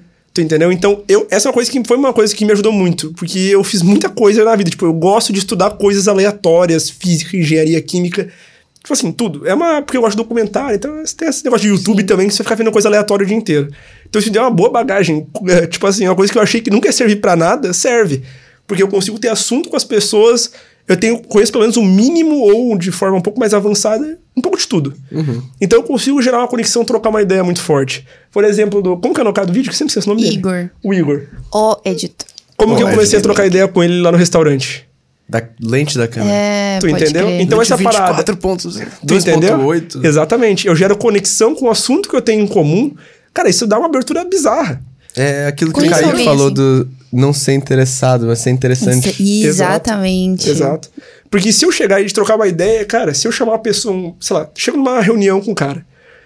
Tem um cara, já aconteceu isso comigo, eu num evento, tinha um cara que era tipo assim, o top 1 do YouTube, bizarramente grande sentei na mesa com ele e comecei a trocar ideia. Tipo assim, na hora eu sabia quem era o cara. Não tem como não saber quem era esse. Não vou falar nomes aqui, mas, tipo assim, eu sabia quem era aquele cara. E muita gente é fã dele, tieta, ele, foto, não sei o que. Eu vi um monte de gente tirando foto com ele, vídeo e tal. Cheguei lá do cara trocando ideia. O que, que tu faz, irmão? Eu sabia tudo da vida do cara. Cheguei pra ele, cadê? Só trocando uma ideia de festa, de viagem, que ele morou fora já, que ele tava agora no Brasil. Então, eu gerei uma conexão com ele que, cara, encontrei em outros eventos. Ele me chamou para almoçar com ele lá em São Paulo. Tem o WhatsApp dele, a gente troca ideia. Então, eu gerei uma conexão, sendo que eu sabia quem era aquele cara. Tipo assim, não tem nem como não saber. Tipo, tem um mega ator famoso, tipo, tu sabe quem é aquele cara. Mas eu cheguei como se não quisesse nada, velho. Como se eu não conhecesse ele, como se eu não soubesse o que ele fazia. Então isso gerou uma conexão muito massa. Isso eu já falei pra ele. Que, tipo assim, eu fiz isso pra, tipo assim, mano. Legal. Eu consegui chamar uma conexão contigo simplesmente porque eu não cheguei igual a todo mundo, igual um fã. Sabe? Tipo assim, mano, o que, que tu faz? Como que tu faz? Porque não. Eu cheguei fingindo simplesmente que eu não conhecia ele, que ele era mais uma pessoa naquela mesa. Então tu agrega, tu troca essa ideia, tu gera conexão. Eu acho que não é nem sobre ser interessante ou de ser interesseiro, é sobre gerar conexão. Tu identificar o que, que a pessoa gosta de fazer, o que ela tem, e que tu também tenha. É impossível duas pessoas não terem nada em comum. É impossível. Todo mundo tem que ter alguma coisa em comum, pelo menos. Sabe? Já viu alguém que não gosta de açaí? Todo mundo gosta de açaí. Igual você? Não é sei. É porque eu fiquei sabendo que é um caso meio à parte, entendeu? É, Mas Marcelo. brincadeiras à parte, essa é exatamente o que você Perfeito. falou. Entendeu? Essa conexão real. Desde que você chegou, a gente tá batendo papo sobre várias coisas que a gente gosta. E quando você vê, você vai desenvolvendo um relacionamento. E é assim que você faz pra entrar nos grupos, né? Exatamente. Porque é a hora que tu vai fazer uma pergunta que tu realmente quer a- pegar algum conhecimento, tu não tá sendo chato. Tipo assim, tu já tá seguindo um Sim. papo, tu já tem uma narrativa, tu não tá cansando a pessoa, pra pessoa é até satisfatório te, te ajudar, tá ligado? É verdade. Então isso é muito bom. É o interesse de agregar de forma genuína também. né? Exato. Exato. Exatamente. Ô Will, você hoje trabalha com coprodução. Eu vejo que muitas pessoas escolhem, por exemplo, ah, eu não tenho um produto, vou começar com afiliação. Já outras pessoas pensam, pô, eu não tenho um produto, mas eu posso pegar alguém e lançar. Só que quando a pessoa entra nesse mundo da coprodução, inicialmente ele é um, principalmente, né, mas acho que depois também ele é mais desafiador do que a afiliação, porque você tem que criar tudo, enquanto um afiliado pega as coisas relativamente prontas. Então, para uma pessoa que quer começar na marca digital, Uhum. mas quer começar por coprodução, como é que ela conseguiria estruturar uma operação enxuta que Legal. funcionaria para ela? Cara, eu acho que é mais fácil começar a coprodução como afiliado. É mesmo? Porque coprodução, tu consegue um tipo de negociação que eu uso até hoje, esse tipo de negociação. Eu pego uma porcentagem menor dos resultados, mas tu bota a grana. Cara, como que o afiliado vai arrumar dinheiro pra anunciar ou pra construir página e tal? Assim, tu pega uma pessoa que já tem um potencial que hoje no mercado tem muito mais especialista do que coprodutor pra lançar. Os coprodutores que escolhem os especialistas hoje. Então é indiscutível isso. E qual que é a estratégia? Se eu pegar um especialista que já tem uma grana menor que seja, tá melhor que eu que não tenho. Entendeu? Então, cara, tu vai estudar, tu vai fazer página. Mano, hoje tu consegue no YouTube, tu aprende a fazer uma página de vendas. Tu aprende a fazer um disparo de e-mail, tu aprende a fazer uma campanha, tu consegue aprender de forma gratuita, pega o dinheiro desse especialista, investe da forma certa, compra as ferramentas que precisa e volta a rodar o lançamento. É muito mais simples do que com um afiliado que não vai ter grana para anunciar, não vai ter autoridade, porque no- pega um especialista, por pequeno que ele seja, ele tem mais autoridade que tu. Entendeu, cara? Mas comparação de uma pessoa que tá entrando no mercado. É muito mais fácil eu tirar resultado com ela do que eu como afiliado, querendo vender um produto de outra pessoa sem eu ter autoridade, sem eu ter estrutura.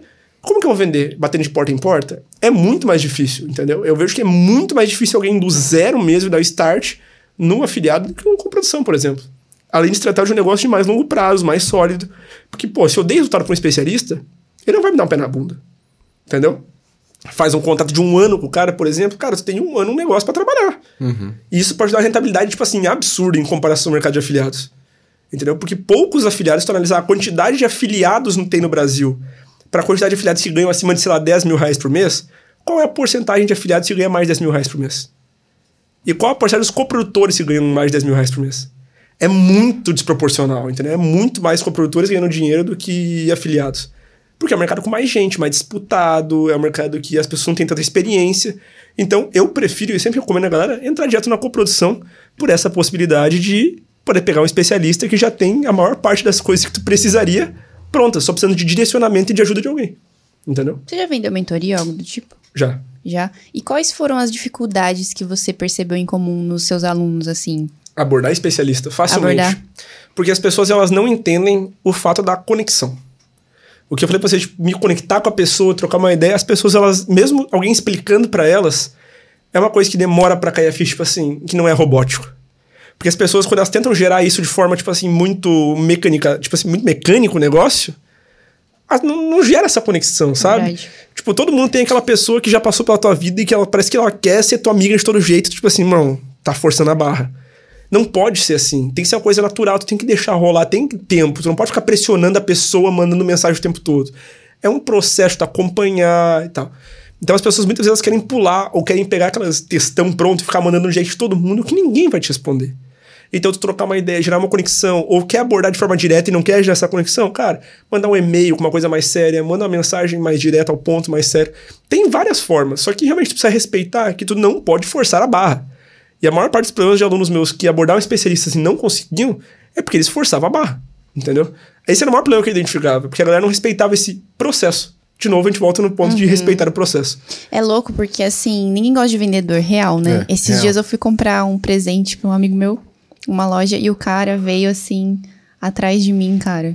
Eu só queria escolher sossegada. Em paz. Sabe, em paz. Eu chegava perto de um objeto, ele vinha, não, isso aí é porque tem pilha e não sei o que, não sei o que. Eu falei, ah, tá, obrigado. Aí eu, eu ia, ia atrás de outro, ele vinha e falava a mesma coisa, tipo, eu não tava chamando ele, sabe? Eu tava Era cansativo, ali, tu é... já tinha deixado claro que tu não tinha interesse. Exatamente. E a pessoa continua sendo insistente de um jeito chato. Porque tem muitas vezes que o vendedor bom, tu vai dizer, não, mano, obrigado. Mas o cara, ele te vem com uma ideia legal, ele te apresenta uma outra alternativa, ele não fica te empurrando aquilo. Exato. Ele te empurra aquela venda de uma forma diferente, numa narrativa, ele constrói, ele te troca uma ideia contigo, entende? Uma loja de roupa. Tu olhou um vestido e não gostou. Não, mas vestido dá pra ajustar, não sei o que, não sei o que. Cara, eu não quero esse vestido. O bom vendedor vai dizer, cara, não gostou desse aqui? Por que tu não gostou nele? Ah, o formato e tal. Ó, mas eu tenho esse aqui, ó, que fica legal assim, sendo, pô, é outra abordagem. Sim. Porque ele desviou a tua objeção, porque tu pode dar objeção simplesmente ele ficar te empurrando e tu não compra nada. Uhum. Ele pode quebrar isso e trazer uma outra opção. No mercado de lançamento a gente tem isso, por exemplo, dar um céu. É, uma coisa muito parecida. O cara não comprou o produto principal, depois eu faço uma outra campanha com outro produto, quebrando a segunda principal do orp dele, por exemplo. Entendeu? Ele não quis o primeiro, mas ele pode comprar o segundo mais barato. Legal demais. Entendeu? Gostei da analogia. Ou Will, falando assim de estrutura de lançamento, qual é a diferença essencial, assim, um lançamento que fatura seis dígitos para um lançamento que fatura sete dígitos ou até mesmo múltiplos sete uhum. dígitos. E, claro, explica pra galera o que é um lançamento de seis dígitos, o que é um lançamento de sete dígitos. Legal. Cara, o lançamento de sete dígitos e seis dígitos, primeiro lançamento, né? O lançamento é uma campanha de vendas que faz um grande número de vendas em um curto período de tempo. Ok. É uma campanha de vendas. Como o Perpétuo é um tipo de campanha de vendas, o PLR é uma campanha de vendas, tudo é campanhas de vendas diferentes. Uhum. O lançamento é um tipo de campanha de vendas que tu faz o grande número de vendas, que tu bota pressão para elas venderem todos nesse período. Isso é o lançamento. De seis dígitos é quando tu faz de 100 a 999 mil. E de um milhão, e de sete dígitos é de um milhão de reais em diante. Entendeu? Até 9,99 milhões, tipo assim, antes dos 10 uhum. milhões, né? Ok. Então é basicamente isso. O que, que eu vejo de grande diferença no lançamento, principalmente de 5 dígitos para 6 dígitos, que é o que eu mais vejo diferença. Que Olha. é o que mais percebo assim. Que é o quê? Basicamente o lançamento de 6, de 5 para 6 dígitos está muito na coragem de investir em tráfego que muita gente tem medo de botar dinheiro em tráfego, e é realmente as pessoas elas querem fazer muito na pressa. Elas não respeitam esse negócio de vou construir uma audiência, vou gerar uma conexão, construir um movimento e fazer um lançamento. Se tu fazer isso direitinho, você tu vem assim, ó, muito fácil. Só as pessoas querem ficar vendendo, vendendo, vendendo, vendendo. Normalmente quem trava nos cinco dígitos é o cara que era pequeno, que nem eu falei pra vocês no começo, que já quis entrar lançando. Dificilmente esse cara cruza a barreira dos seis dígitos com facilidade. Entendeu? E para os sete dias a gente vai entrar numa linha de movimento, as pessoas realmente ter um engajamento com o especialista, o especialista ter uma certa audiência. Dá para fazer sete dias com um público frio? Dá. Mas a chance é qual? Mínima. Então as pessoas estão conectadas, tu, as pessoas realmente elas, elas querem ser o que tu é. Elas querem realmente aprender aquilo, aquilo nem é uma dor forte nelas. Então é basicamente identificar o público, entender as dores dele, criar um produto que realmente transforme a vida dessas pessoas, que realmente é um produto que todo mundo começa a falar, todo mundo quer aquele produto, tem prova social, tu tem case, tem depoimento, tem carreira naquilo. E também o tráfego, porque tu tem que ter coragem de investir em tráfego. Porque uma coisa que eu vejo a galera, tipo assim, ó, botei 5 mil reais virou 100 mil. Aí no próximo lançamento, a pessoa diz assim, porra, agora eu não vou no 5, agora eu vou em 8 mil. Irmão, sobrou 90 mil reais que tu não tinha antes. Se tu botasse 60 nesse lançamento, tu ainda continuar com 40 mil reais se não tinha antes, se tu perdesse 60. Então ele tá no positivo. Então, cara, por que, que eu não vou dar passos além? Tu tem que arriscar. O lançamento que não é uma estratégia de risco. É uma estratégia que, em comparação à maior parte das outras estratégias, tem um retorno sobre investimento muito mais alto. Só que ela envolve um risco muito mais alto. Tem que nem mercado é financeiro. Quanto maior risco, maior retorno. Entendeu? Então você tem que estar disposto a correr risco, tem que arriscar. Cara, tipo assim, tu fazendo lançamento, botando 20 mil reais em tráfego, eu tô no orgânico. Juntei um caixa de 300 mil, mano, por que eu não boto 100 mil no lançamento? Claro, se o especialista comportar isso, precisa ter audiência, precisa tu precisa ver se aquilo ali comporta esse investimento. Não pode adianta investir um milhão de reais, sendo que o perfil do cara tem 5 mil seguidores, não, não vai virar. Comportar investimento seria basicamente ter público para comprar aquilo. Exatamente. Tem que ver se o teu nicho tem espaço no mercado, se o teu nicho, qual o tamanho do teu nicho, quanto tu pode pagar naquilo ali, quanto que eu posso investir, se não vou passar demais isso, se eu não vou ter que pegar gente muito fria. Então, tu fazer um diagnóstico breve para ver, cara, esse dinheiro é demais ou não. Então, não adianta tu botar dinheiro demais que também vai dar tudo errado. Já vi casos de lançamentos com múltiplos sete dígitos de investimento dar errado. Simplesmente o especialista era pequeno, só que ele tinha, tipo assim, era multimilionário. Vou botar 2 milhões aqui. Mano, não deu certo. Entendeu? Os caras venderam um milhão e meio. Por quê? Porque não tinha público para aquilo. O nicho que ele atuava era muito específico, era nicho de farmacêutica e tal. Então, não comportava. Entendeu? Mas, pô, vou pegar um nicho ali bem maior de emagrecimento e tal, cara, vai botar 2 milhões, tu tem dependendo do público que tu tem, da audiência, tem, tu comporta esse investimento. Uhum. Entendeu? Então tem que ser bem. Tu tem que ser bem analítico. Por isso que eu falei, aquela calculadora de CPA meu, que eu falo para calcular quanto eu posso pagar por venda ou por lead, é fundamental. Porque tu vai, isso vai te dar um norte para analisar o quanto tu vai precisar de pessoas, o que, que tu vai atingir. Entendeu? Tu consegue fazer uma métrica em cima disso. Show de bola. Perfeito. Very nice. Perfeito. Em relação à tendência de mercado, a gente vê Boa. que o que está em alta agora, né? Não sei, é, acho que sim. PLR, produtos voltados para cassino, uhum, apostas, né? É. Você, com a sua experiência e a sua análise, o que, que você acha que. Qual é a próxima tendência de mercado? Cara, eu não sou muito a favor das tendências de mercado. Entendeu? Porque eu não quero ficar surfando uma onda atrás da outra e ficar remando para pegar a próxima, porque uma onda acaba e quando quem surfa sabe, quando Sim. acaba uma onda tem que fazer o que pegar a próxima. Exato. Tem que ficar remando. E assim é muito difícil construir um negócio sólido. Todas as zonas que aconteceram no mercado digital, as principais, tu pode olhar, são pouquíssimas pessoas que no final dessa onda ou quando essa onda cai, mantém o negócio ativo. Ou ficar pulando de galho em galho. Não é isso que eu quero construir. Então eu não, eu não jogo nessas tendências de mercado. Eu analiso tendências de que o público está interessado. Por exemplo, no mercado de lançamentos, eu sei que esse ano a tendência é a automação. A tendência é a automação. Quando você diz automação, tipo o quê? Para suporte, responder o WhatsApp? Tudo. Tudo. Tudo o quê, por exemplo? Automação de direct, automação de WhatsApp, automação de e-mail. Automações, por exemplo, tem uma automação que a gente vai soltar no lançamento, que basicamente a pessoa vai entrar na automação no Instagram, vai conversar com o botzinho, e o bot vai enviar do nada uma imagem da pessoa num ingresso, tipo um convite para o lançamento. E pedir a pessoa postar nos stories, por exemplo. São tudo automações, estratégias para aumentar o engajamento do meu público com o meu lançamento, com o meu perpétuo, enfim, usando formas automáticas, entendeu? Então tu pluga uma ferramenta na outra, por exemplo, o cara comprou meu curso, eu envio por WhatsApp para ele, Aí eu aviso ele no direct dele que o acesso foi enviado no WhatsApp, aviso no e-mail. Então, aumentar os pontos de contato através de automações. Uhum. Isso eu vejo que é uma grande tendência para esse ano. Eu vejo cada vez mais o pessoal falando, cada vez mais a galera pedindo. Quando eu falo isso no meu Instagram, a galera pira.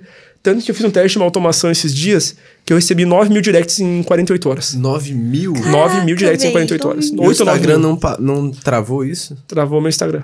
Ah. Tipo, pra eu responder, pra eu mexer, porque só caía mensagem o tempo todo. O tempo todo, o tempo todo. E sobre essas automações, por exemplo, é, eu via muita automação para crescer Instagram. Então uhum. ele vinha, dava like, enfim. Essas automações, elas não são barradas pelas Esse tipo de automação sociais. eu não concordo. Entendeu? Porque é uma automação que ela não tá sendo para um fim positivo. Ela tá sendo pro fim da rataria, famosa rataria. Eu uhum. quero dar um jeitinho, aquele hackzinho, não sou muito a favor disso. Eu gosto de automações que elas trazem um fim verdadeiro que eu vou conversar com o meu lead, que eu vou entregar um negócio legal para ele. Por exemplo, quando tu manda suporte no meu direct, por exemplo, tu vai receber uma automação que pergunta qual dos meus produtos tu quer suporte e sobre o que, que tu quer suporte. A partir daí ele manda a pessoa pro WhatsApp. Só que o link que joga a pessoa pro WhatsApp tem uma mensagem pré-pronta. E conforme ele vai preenchendo aquilo, ele vai adicionando nessa mensagem pré-pronta. Então ela cai no meu suporte com uma mensagem e meu suporte já sabe basicamente, de forma inicial, sobre o que se trata. Não precisa perguntar à pessoa qual produto é ou qual a dúvida o, o, o escopo geral do que é a dúvida uhum. da pessoa já está triado. Entendeu? Então eu não preciso responder essa pessoa na mão, ela já cai para o meu suporte, tudo prefeito. Então esse é um dos exemplos de, sei lá, infinitas automações que dá para fazer. Top. Ah, aulas. Aulas. Aulas, tô aulas. bem contente. Oh, temos caixinhas de perguntas. Você Eita. topa responder algumas para nós? Bora, topa ou não topa? Tamo na chuva, é para se molhar. Exato. É, pergunta do... Desistente. Desistente, sim. Enfim, o que, que não pode faltar no primeiro lançamento? Cara, acho que no primeiro lançamento, eu acho que a pessoa tem que, tipo assim, ter dedicação no negócio, ela tem que estar tá full time ali. Eu recomendo que faça isso no seu primeiro lançamento. Muita gente não pode, não tem problema. Mas eu recomendo que esteja ali. Uhum. Eu acho que a primeira coisa que tem que ter no teu lançamento, mano, é alinhamento de expectativa com o teu especialista. Essa, na minha visão, no mercado de lançamentos, é o que mais dá problema nos negócios entre um especialista e um lançador. É o que mais dá problema. Porque o, o especialista, ele quer ganhar milhões, ele quer ficar. andar de Ferrari, de Lamborghini, Porsche, quer comprar um avião, o cara quer tudo. Só que tu tem que explicar para ele que com 5 mil reais de investimento ele não vai comprar o avião dele. Uhum. Então tu tem que estar tá alinhado à expectativa. Isso é o maior problema. Porque muita gente, até o próprio coprodutor, ele tem que estar tá ciente do risco de quanto realmente. Por isso que é legal ter aqueles cálculos que eu falei. Tu tem uma previsibilidade, ó. Se a gente vai botar tanto, a gente vai poder faturar tanto. Então tu tem que estar alinhado ao especialista qual que é o risco que ele está correndo e qual o retorno que ele pode ter. Entendeu? Para ele não se frustrar. Porque, cara, no lançamento nem sempre dá certo. É normal. Quem diz. Cara, o cara que fez muito lançamento diz que todo deu certo, alguma coisa tem errado aí. Porque dá errado. Que nem o cara que faz perpétuo, ele não acerta a VSL dele de primeira e tem que testar. É assim. Tem um risco, então tem que estar alinhado. Porque eu cansei de ver especialista que nunca escalou lançamento por um motivo. Toda vez que ele faz um lançamento e dá ruim, ele troca de coprodutor. Só que ele troca de coprodutor todos os lançamentos. Ele lança com um, depois lança com outro, depois lança com outro. Só que, cara. Conheço meus... casos também. Entendeu? É, é comum, isso é a coisa mais comum que tem. Meus especialistas hoje, se dá um lançamento errado, eles, pô, galera, vamos lá, vamos sentar e entender o que, que deu de errado, volta o diagnóstico, vamos fazer um debriefing disso, que é o quê? Terminar a campanha, analisar tudo que foi feito, o que deu bom, o que deu ruim, a melhorar, e vamos resolver pro próximo, vamos embora. Faz parte do negócio. Porque também, eu não estou investindo um dinheiro que eu não posso perder. Se eu estou investindo 100 mil reais, é porque se esses 100 mil reais não voltar, eu não vou morrer aqui. Entendeu? Tu não pode investir mais do que tu está disposto a perder. Entendeu? Se tu não tá disposto a perder esse valor que tu tá botando, por exemplo, quando a gente quer entrar, pô, tenho 10 mil reais pra investir no lançamento. A pessoa pergunta, Will, tenho 10 mil reais pra investir. Quanto investiria? 3 mil reais. Tu tem três chances ainda, entendeu? Tu não pode botar todo o teu investimento, cara, é que nem bolsa, mercado de valores. Tipo, cara, tu não vai botar todo o teu dinheiro numa ação só. Se essa ação cai, tu faz o quê? Então tu tem que ter esse dinheiro separado para caso dê errado a primeira, posso testar a segunda. Então não dá, não queima tudo numa cartada, vai distribuindo. Então acho que para um primeiro lançamento é tu ter ciência de quanto tá investindo e qual que é o risco que tu tá topando correr e um alinhamento de expectativa muito bem feito com o teu especialista. Show. Top. Vai te evitar muita dor de cabeça, pode ter certeza. Olha, Will, pergunta. Antes da pergunta, tem aqui o comentário do Pedro Underline Ferreira 14. Ele botou assim. Como que é o nome dele? Pedro Underline Ferreira 14 Underline. No. Ele botou evoluiu. Você tem um produto evoluiu. Né? Evoluiu. Cara, foi um produto que um amigo meu, o Duda Duarte, um grande amigo meu, que ele, tipo assim, ele tem um negócio, um dos negócios dele que tem é de criação de nomes. E eu acho genial, porque ele é um cara muito criativo. Aí qual que é a parada? Ele chegou um dia, quando eu tava morando em São Paulo, tipo, mano, tu tem que lançar um produto chamado Evoluiu. Bem quando a música do que é meu Cristo estourou. Eu disse, mano, é isso. E aí eu usei esse nome. Entendeu? Então, cara, bombou esse produto. Foram os produtos que estourou meu nome dentro que é uma mentoria individual que eu tinha. Hoje eu não, não, não alimento mais ela. Eu fiz aulas em, aulas em grupo duas vezes por semana durante um ano e nove meses. Nossa, bastante tempo. Então tem, tipo assim, aulas infinitas. Então esse produto a gente teve mais ou menos 3 mil alunos. Então foi muito legal. Isso todo mundo lembra do Evoluiu. Legal. legal. Indo agora pra pergunta. pergunta da Marina da Rocha. É, Will, qual é a melhor forma de me lançar, visto que minhas redes sociais ainda não têm seguidores? Legal, cara, acho que a primeira coisa é entender para quem que tu vai produzir o conteúdo, o que que tu vai produzir. Tu vai produzir teu conteúdo, cara, tu tem que pensar em formas de atingir mais pessoas. Hoje, no Instagram, YouTube e tal, tem umas formas que, cara, no Instagram tem Reels. Hoje ajuda muito Reels. Hoje ajuda muito a galera a crescer no Instagram Reels. É tipo assim, é uma fonte fenomenal que eu acho que todo mundo tinha que explorar. Eu não explorava antes, testei com especialistas meus, deu bom, e agora está produzindo pro meu. Porque o meu, meu perfil é meio que a minha caixinha de areia, onde que eu monto meu castelinho e testo se vai dar certo. Eu testo no meu perfil. Se der errado no meu, sou eu que tô ali mesmo. Entendeu? Se der certo, eu replico os meus especialistas. Primeiro eu testo no meu, jogo especialistas. E tal, a gente viu que tá dando certo. TikTok é a mesma coisa. Então, cara, produz conteúdo e pensa não só em produzir o conteúdo, pensa em como esse conteúdo vai atingir mais pessoas. Seja com tráfego pago, se a pessoa tem investimento, muita gente não tem, então é mais difícil. Então, cara, joga no Reels, tenta fazer lives com outras pessoas do mercado, fazer lives em collab, tenta fazer realmente, cara, stories com pessoas que vão te agregar alguma coisa, tenta trazer essa mídia de uma forma espontânea, não tenta ser chato, ficar sugando alguém, ficar marcando a galera o tempo todo pra eles te postarem. Não é legal. Entendeu? Tenta realmente agregar. A mesma história de abordagem. Tu tem que ser legal com as pessoas, tem que agregar para elas. Sim. Então, cara, o Reels hoje, na minha visão, é uma ferramenta excelente para quem quer começar o perfil. E aí volta o mesmo assunto, cara. Se tá muito pequeno, Respeita o processo, deixa crescer uma audiência, deixa ter uma demanda ali pra aí tu vender um produto. Senão tu vai ficar batendo muito na cabeça até crescer, entendeu? Legal. Pergunta aqui do Augusto. Em um lançamento, você prefere entrar investindo ou não? Depende.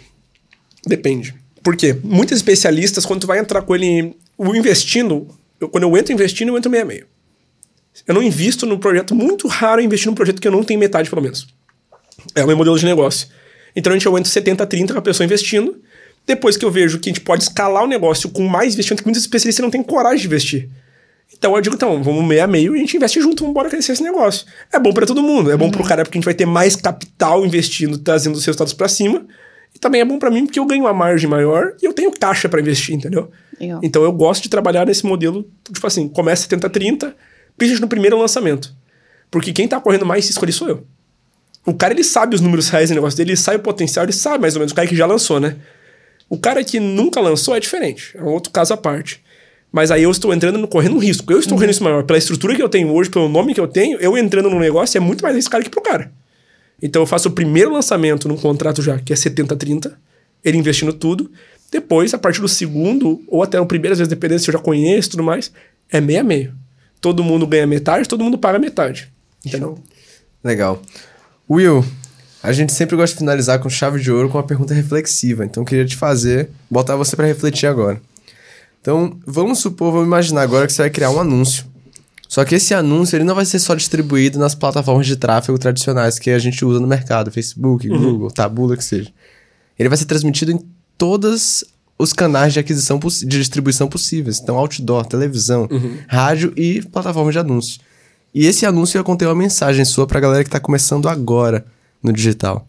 Então, que mensagem seria essa que você passaria pra essa galera? Olha a Qual que resposta. seria o objetivo desse anúncio? Qual que seria o CTA dele? Pra onde ele vai? Cara, Porque tem que pensar na página de destino, né? A gente vai levar pra uma página de captura, a gente vai levar pra uma loja. Pra onde a gente vai levar esse eu, cara? eu- Boa pergunta. eu penso que seria. Ou é numa linha de um- distribuição de conteúdo, por exemplo, que eu tenho que só distribuir uma mensagem. É, eu acho que nesse caso seria pra aumentar a awareness, pra galera te É. conhecer com uma mensagem positiva. A galera que tá começando agora, tendo o primeiro contato com a... Tipo, pô, lembrei desse cara, ele mudou minha vida, com essa mensagem aqui. Cara, respeite o processo e dinheiro rápido não existe e dinheiro fácil não existe. Existe dinheiro fácil? Existe, mas ele não é rápido. Existe dinheiro rápido? Existe, mas ele não é fácil. Então acho que essas são as duas lógicas, entender? Tipo assim, cara, tem como ganhar dinheiro fácil? Tem. Só que demora muito. E tem como tu ganhar dinheiro rápido também. Só que ele não é nada fácil. Então, tu respeitar o processo e entender isso é fundamental gente entrar no mercado digital. Nice. Eu gosto muito de respeitar o processo, é muito Sim. responsável. É. Sim. Show de bola. Ô, tá satisfeita, Eu cara? tô muito satisfeita Eu com esse tô episódio. Você muito tá? satisfeito. Você Tô curtiu? top demais. Demais, ué. Achei que acabou cedo. A gente podia ficar umas Pois três é. horas Não falando. acabou ué. porque tem umas uma coisinha. Ah, temos Ó. presentes. Tem uns, presentinhos ainda, que não podia Temos sair daqui sem um mimo a mais. Né? Aí, ó. Temos presentes. E aí? Quem que vai buscar, né? Se olharam assim, vai eu... E aí? Você carro, meu amigo? Como? Onde você estacionou o carro? Tá lá atrás em outra rua. Mas o que que isso tem a ver? carro. Tá aqui, eu trouxe. Ah, o Marcelo. Você tá falando com o Marcelo, querido. Não. Preparado pra toda ocasião. Um monte de Exatamente. mensagem do podcast. Vocês não estão entendendo, não. Por isso que eu Aí, pedi a chave do carro. Sim, eu vi. não, galera. A galera acha que o Marcelo não tá preparado. Tá preparadíssimo. Tá achando o quê? Falei, Sempre alerta. Sempre Aí eu alerta. saí, eu não vi o carro. Mas é aí que tá o segredo. Ninguém sabe como é que esse presente entra aqui, mas ele sempre entra, nunca Ele falha. sempre entra, exatamente. Na sala. Tá aí? Então, manda pra cá. um presentinho pra Olha você, aí, ó. Mais uns mimos aqui. Que isso? Que tiver de chocolate, eu vou pegar tudo escondido mais tarde. Eu já tenho comido muito chocolate. ó, Tem uma caneca personalizada com o meu nome. É verdade. Agora eu tenho o roupão e a caneca. Ó, tá vendo aí? Eu vou ter que ir pra uma festa com o roupão e uma caneca, velho. É. Olha aí, ó. Então, obrigado, pessoal. Bom demais. Não, isso é pra agradecer a sua presença. demais. Eu Deixa eu botar aqui agradeço. no canto. Mas foi fantástico bater esse. te- Sim. Não só bater esse papo, mas te conhecer um pouco mais. Sim, sim. Massa, aprender. Nossa, a gente aprendeu um monte, já não, não só aqui, mas desde essas últimas 24 horas que a gente tá junto. Então, satisfação enorme bater Uhum. Não, esse eu papo que agradeço contigo. pelo convite aí, por toda a receptividade. Que, cara, quem vem no podcast sabe que a recepção deles é fenomenal. Tamo junto demais. Obrigada aí. novamente pela sua presença. E o que, que a galera de casa tem que fazer? Se gostou desse episódio, que que tanto quanto eu e? Marcelo. Primeiro, deixa aqui suas redes sociais Boa. pra galera que quer te procurar, quer se conectar contigo. É sempre will.arnold. Ah, só não que tem dificuldade. Esse Arnold tem uma coisa especial. É will.arnhold. Tem um H entre Tem um o H. N. e o- Então o Will.A vai aparecer aqui Se embaixo. botar will.ar já vai aparecer em todo Já lugar. foi. Legal. Show de bola. E pra você que ficou aqui com a gente até o final, primeiro, parabéns. Espero que você tenha aprendido um monte com o Will. E deixa o like, se inscreve, compartilha esse vídeo, ativa o sininho e eu te vejo no próximo KiwiCast. Eu tô fazendo mímica do que você tá fazendo. Eu, eu- eu vi um vulto aqui do meu lado, ixi. E ela nem tava falando, ela É. só. Valeu.